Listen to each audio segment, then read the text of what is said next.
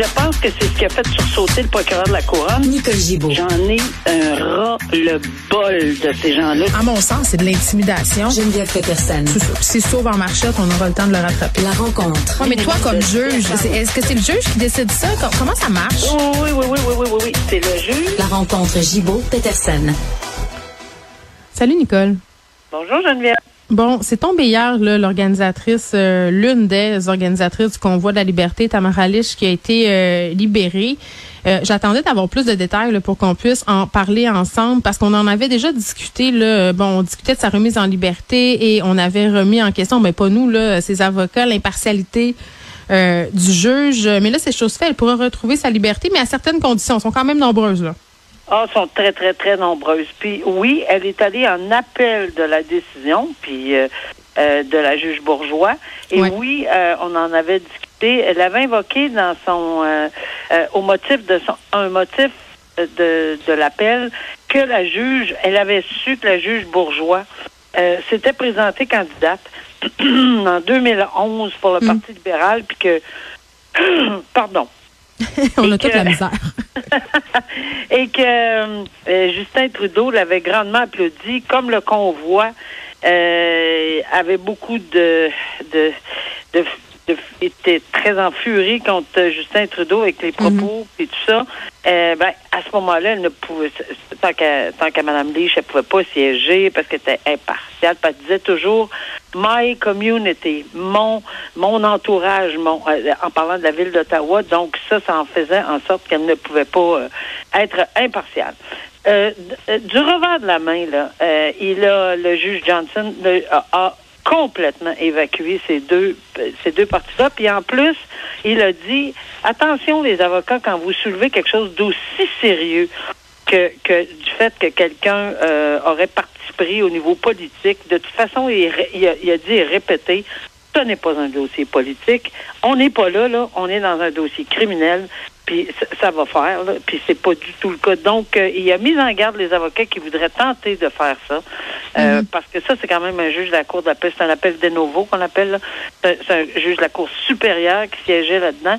Alors, euh, comme ça en Ontario, là. Et, et, et ceci dit, euh, il l'a mis de côté. Par contre, il a analysé en droit, une longue analyse en droit euh, que j'ai entendue de vive voix en, en étant sur Zoom et euh, il a expliqué pourquoi. Il y a des motifs. Il a dit que le fardeau de la couronne n'avait pas été rempli.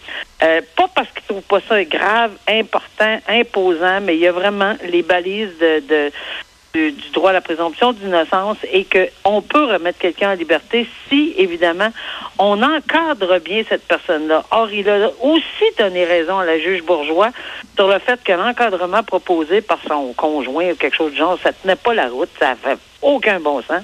Mais là, ce coup-ci, elle a euh, demandé à un membre de sa famille qu'ils n'ont pas nommé là, pour respecter sa, euh, son identité, euh, de l'encadrer.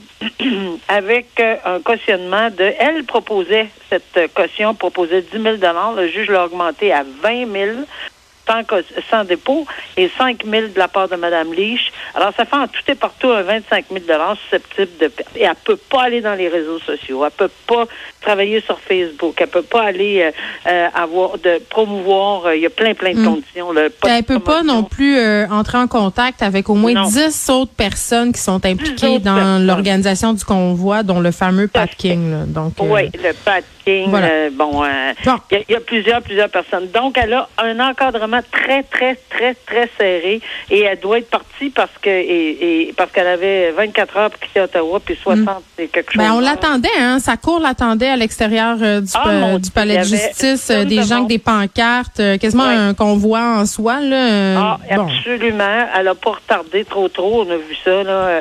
Elle a, elle a quand même accès. Oui. Elle est partie avec un, un véhicule, avec une petite, petite affiche Freedom.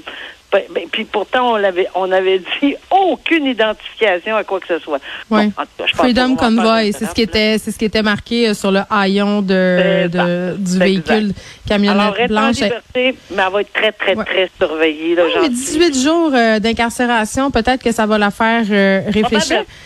Dans le, mémoire, dans le même ordre euh, d'idées, Nicole, on reste dans la même thématique. On parle de Steve, euh, l'artiste charlant, le, leader euh, du groupe identitaire et anti-mesures sanitaires, les Farfadas, comparu en cours là, ce matin, courte audience pour fixer une date d'enquête sur cautionnement. Oui, tout à fait. Puis le greffier de la cour en Ontario, c'est quasiment, on se connaît quasiment là, sans se connaître parce qu'à tous les jours, j'appelle pour avoir le numéro de Zoom. Puis ça passe jamais. jamais. Mais hier, euh, on a su que c'est encore aujourd'hui, remis aujourd'hui. Est-ce qu'il y aura une entente entre la couronne et la défense? Serais surprise. C'est possible. Tout est possible parce que s'il y a une entente, évidemment, il n'y a pas de décision judiciaire. C'est toujours comme ça que ça fonctionne. Un juge ne peut pas intervenir entre une entente avec le procureur de la couronne et la défense l'encadrement, ben, même pas si, lorsqu'on suggère un encadrement, on n'a rien à dire. Mais par contre, si euh, la couronne refuse la proposition de cautionnement, de remise en liberté pour l'encadrer, ben, euh, va devoir euh, faire l'enquête du cautionnement. Mais Steve Charland n'est pas dans les mêmes conditions. Cette femme-là, Madame Lee, juste pour prendre un exemple, n'avait pas d'antécédent judiciaire. Euh, et de cause pendante. Or, on se souviendra, Geneviève, Steve Charlin a des antécédents judiciaires apparemment, mais il y a surtout une cause pendante dont on connaît très bien, nous, euh, le fond au Québec, le fond de l'histoire, c'est-à-dire il est accusé, c'est pas passé, euh, d'être un des d'un complot au tunnel Hippolyte Lafontaine. Alors, ça, ça, fait partie de sa feuille de route et ça, c'est sûr que c'est pas ça dort pas son blason là. Euh, alors dans ces circonstances-là, ça me surprendrait que la couronne, sachant ceci, même si c'est en Ontario là, on n'est quand même pas à l'autre bout du monde là. Alors sachant ceci, peut-être va s'objecter à la remise en liberté. On devrait savoir encore une fois aujourd'hui, à moins que ça soit remis. Hmm. Bon, on va te souhaiter euh, que tu aies à nouveau le numéro de téléphone, je l'ai, je l'ai par cœur. oui. Euh, bon, euh, les dossiers d'agression sexuelle dans l'Église catholique, on dirait, se suivent et se ressemblent. Euh, heureusement, il commence à avoir des règlements. Euh, ça, c'est la bonne nouvelle. L'Église qui commence justement à payer pour ses prêtres pédophiles, souvent qui ont été dissimulés, cachés, relocalisés pendant des années. Et ça, à la grandeur du Québec. Mais j'ai envie de te dire, Nicole, que si on suit à ce qui sort, là, ça, ça avait l'air d'être un stratagème employé à la grandeur de la planète. Là. 14 millions pour les victimes d'un prêtre du Saguenay, Paul-André Harvey. 120 victimes. Oui, et ce monsieur-là, on se souviendra, ben d'abord, il est décédé là, parce qu'il y a eu une peine, il avait plaidé coupable à 39 chefs d'accusation. 39 euh, personnes. Euh, il a été reconnu coupable, mais ça fait un bout, là, en 2015, pour de nombreuses agressions sexuelles, puis il a plaidé mm. coupable. C'est 39 chefs. filles de 8-10 ans. 8-10 ans, et puis euh, il est décédé euh, au pénitencier. Bon. Mais il y avait un recours collectif, évidemment, contre l'Église, comme tu dis, etc., et ça s'est réglé.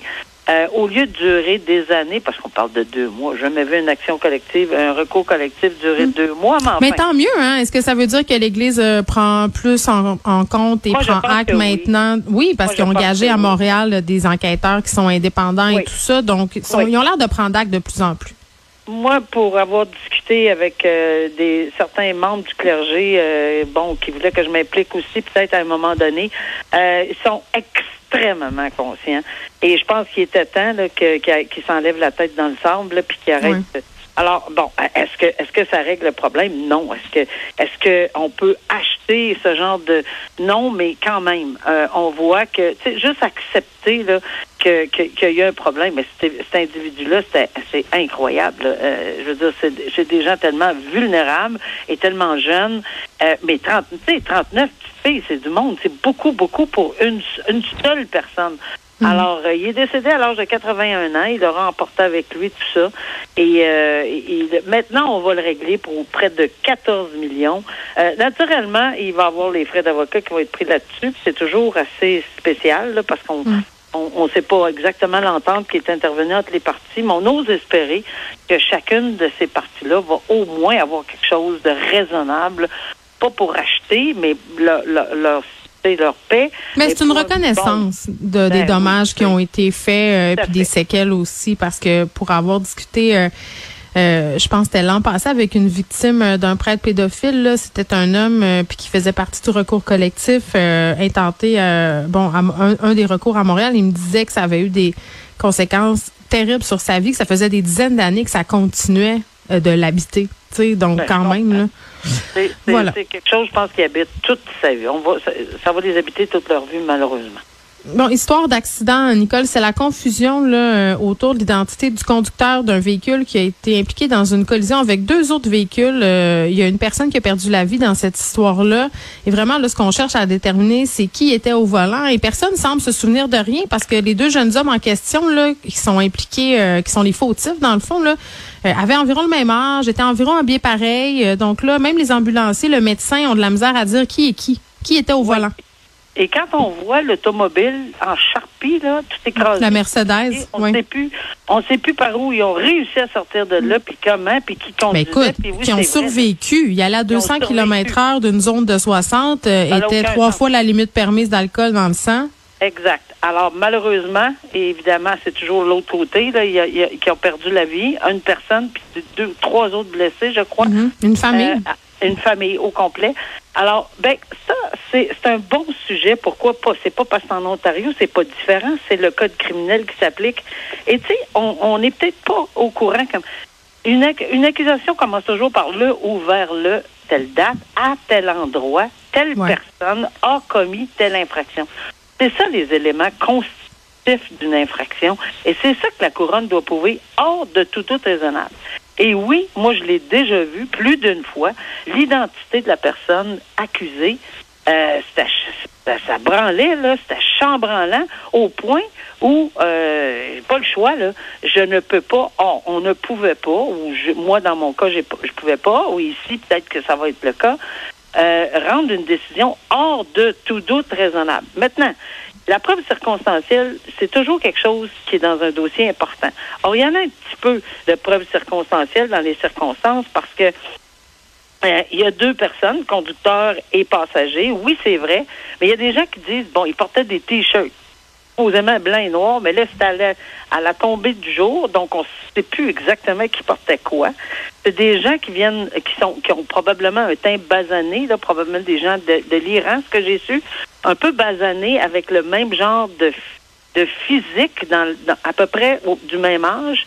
Et, mais un a une blessure à l'épaule droite, probablement causée par le serment de la ceinture, et l'autre, conducteur qui est accusé, a été retrouvé avec les clés dans ses poches à l'hôpital, les clés du, du véhicule. Mais personne n'est capable vraiment de l'identifier. Est-ce qu'on va tout tirer de ces informations? Mais si on réussit pas, qu'est-ce qui se passe, Nicole? Moi, c'est ça, ma question. Si on n'est pas capable de. Si on réussit pas à savoir avec exactitude qui était au volant. Puis lui, l'idée de le dire, c'est moi qui étais au volant, ça ne traverse pas l'esprit? Ben voyons pas pour une négligence criminelle causant la mort. Il est parti pour un grand bout de temps. Euh, euh, alors, est-ce qu'il va être capable? Moi, j'assumerais, rendu là, as tué quelqu'un. C'est ça. Toi, moi et beaucoup de gens ne seraient pas capables de vivre avec ça. Ben non. Il semble que, il semble que ça ne se pose pas problème. Ni l'un ni l'autre. Ben, euh, et, et, ils vont vivre avec. Mais si c'est le cas, c'est vraiment impossible et qu'ils maintiennent la ligne dure, ils persistent et signent et que le juge ou la juge n'est pas capable de, de, de, de, le savoir hors de tout doute, ben, c'est ça, c'est un acquittement.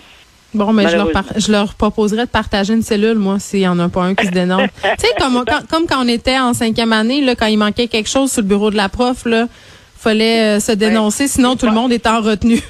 Il est juste pas, il est juste pas accusé. Il y en a juste un d'accusé. Oui, ben c'est ça, exactement. Donc ce procès-là, on fait des blagues, là, mais c'est pas drôle qui se poursuit euh, le, le 4 euh, C'est intéressant d'en parler parce que oui, il y a des problèmes dans ce dossier-là. On verra la, la conclusion. À demain, Nicole. À demain, au revoir.